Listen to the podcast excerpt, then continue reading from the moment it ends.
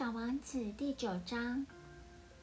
我相信他的逃亡是得到一群遗弃野鸟的帮助。出发的那天早上，他把他的行星整理得有条不紊。他小心地打扫了他的活火山。他拥有两座活火山，这是方便不过的。他早上可以在上面热一热早餐。他也拥有一座死火山。但是，像他所说的，谁料得到，他也打扫那座死火山。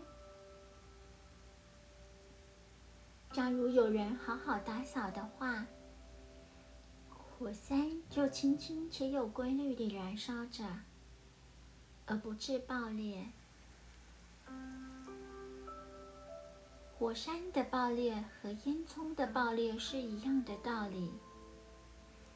显然的，在我们的地球上，我们是太小了，而无法去打扫那些火山。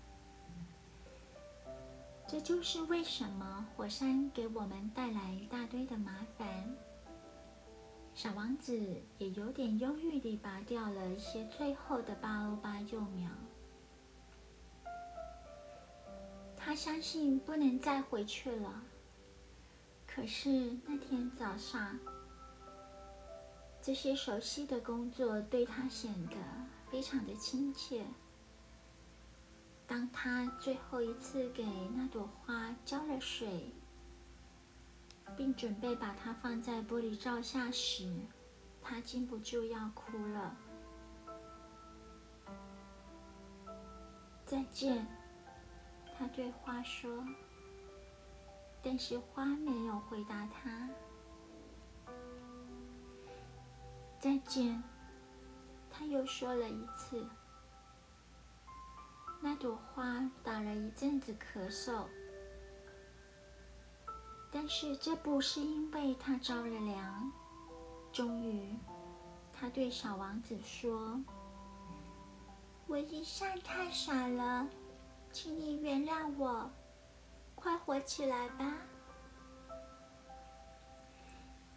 小丸子这次没受到谴责，很觉惊讶。他站在那里，拿着玻璃罩，呆住了。他不了解这种平静的温柔。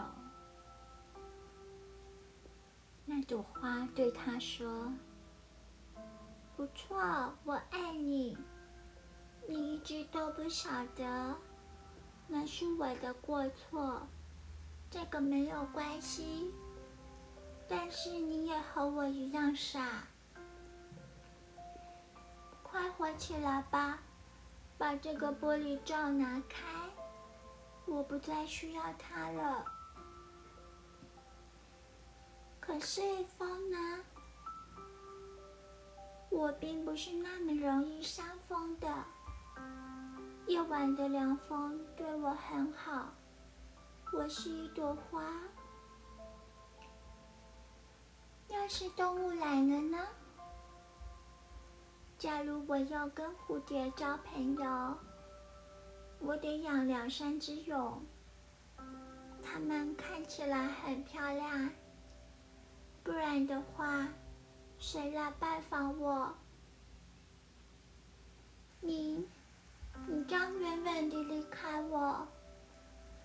至于那些大点的动物，我一点儿也不怕。我有我的芒刺。于是，他天真地把四根芒刺给他看，然后他又说：“不要这样扭扭捏捏的，这样很讨厌。”你既然决定要走，就走吧。因为他不愿意小丸子看到他哭。这是一朵非常骄傲的话。